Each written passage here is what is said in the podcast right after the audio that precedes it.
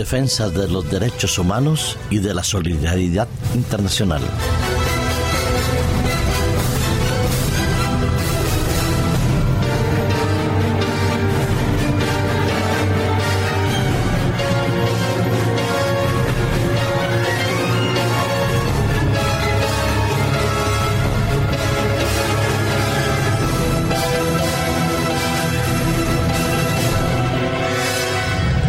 Hablar de la riqueza y de la pobreza en este mundo es un tema y un asunto no solo trascendental, sino también a veces delicado. Sabemos que dinero y bienes en esta tierra los hay suficientes para todo el mundo. Pero también somos conscientes que el poder de la riqueza solo está en manos de unos muy pocos mientras la mayoría carecemos de muchos bienes de consumo y de lo mínimo para la existencia y subsistencia con una dignidad aceptable. Se dice en lenguaje coloquial y entre amigos que no es lo mismo ser pobre en Suiza que ser un pobre en África. Porque el pobre en Suiza es aquel que no tiene queso para ponerle al pan que tiene mantequilla y mermelada en Francia el pobre no tiene mermelada para ponerle al pan que tiene mantequilla. Y en España el pobre, diríamos, es el que tiene pan, pero no tiene ni mermelada, ni mantequilla, ni queso. Pero es que en África ni siquiera hay pan para poder comer y quizás dispongan de solo piedras para calmar y saciar su indigencia. Así es, todos somos conscientes que la riqueza en poder de unos pocos va en detrimento de la estabilidad, del bienestar y de la dignidad de muchos otros. Nos sorprende a muchos ver cómo entidades financieras dicen que necesitan ayudas y subvenciones del Estado para que la economía no se hunda y que se rehablan de constantes eh, ajustes o reajustes o disminución de beneficios y pérdida también de poder adquisitivo, mientras el resto del mundo de verdad que está padeciendo hambre, literalmente hambre. En España como en Europa nos hemos visto afectados por esa crisis global internacional y se han hablado entonces de la necesidad de los reajustes y de la convergencia hacia evitar lo que es un eh, efecto inflacionario, como también el desbarajuste del mayor gasto sobre el menor ingreso. Y es verdad que los gobiernos tienen que hacer un esfuerzo, que tienen que hacer una política de recortes y reajustes para evitar que se siga despifarrando el dinero y se sigan haciendo duplicidad de funciones muchas veces en gobiernos, en estados, en autonomías, provincias o ayuntamientos. Y en ese deseo de mantener una calidad de vida aquí en Europa, no miramos hacia los países que no tienen absolutamente nada para evaluar si lo que tenemos es justo, no lo merecemos o también lo necesitamos. Si no queremos perder la posibilidad de comprar el segundo televisor, tener el segundo coche o disfrutar de unas vacaciones bien merecidas en un lugar paradisiaco. Queremos vacaciones, queremos el coche y queremos el segundo televisor, pero que nos toque en el bolsillo no nos gusta.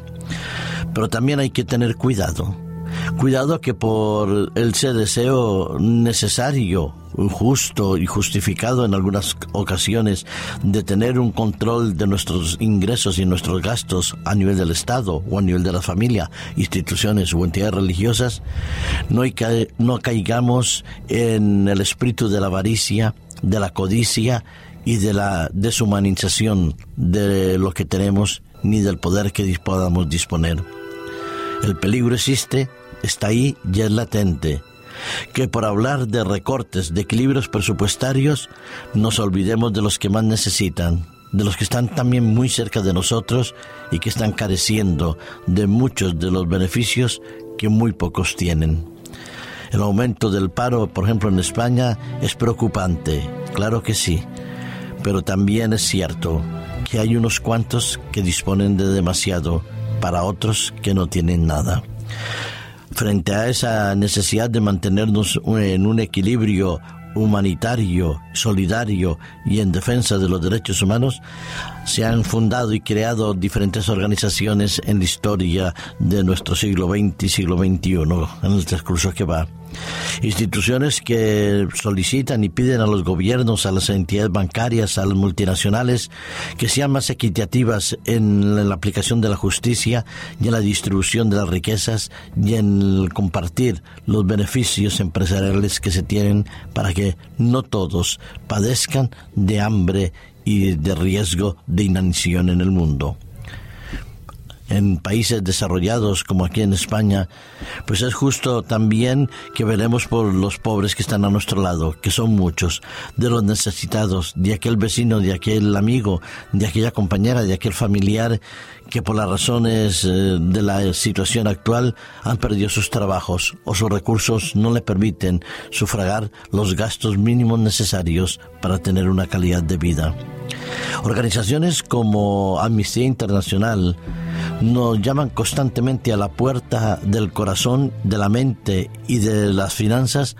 para que seamos más equitativos, más justos y más equilibrados y que tengamos cuidado con lo que hacemos y por qué lo hacemos. Eh, en estos días se desarrollará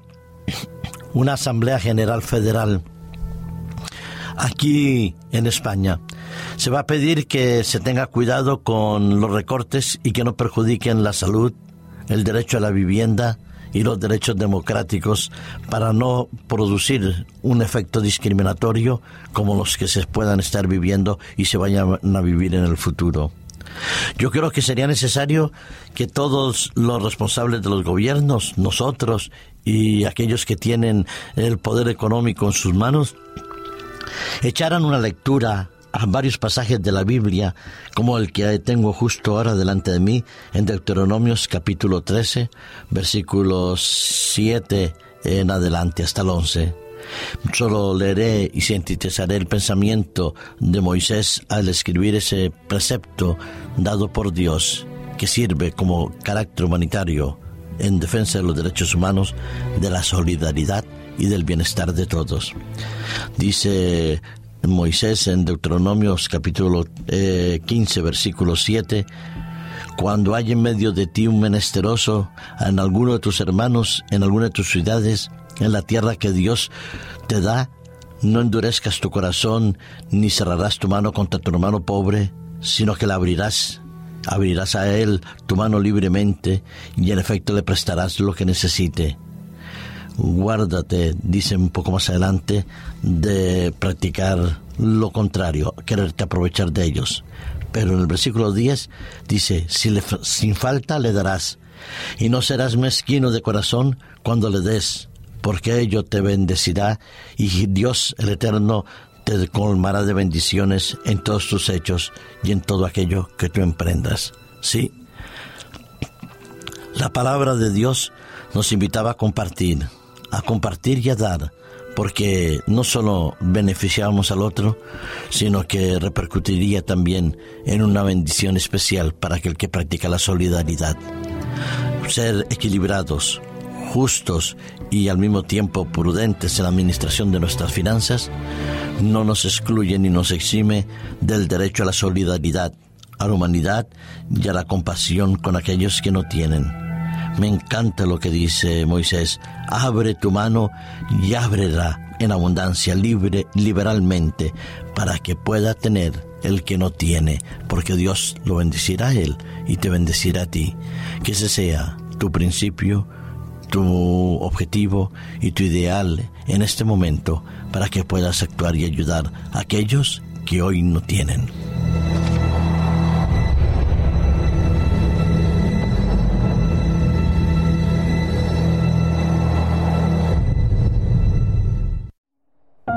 Producido por hopmedia.es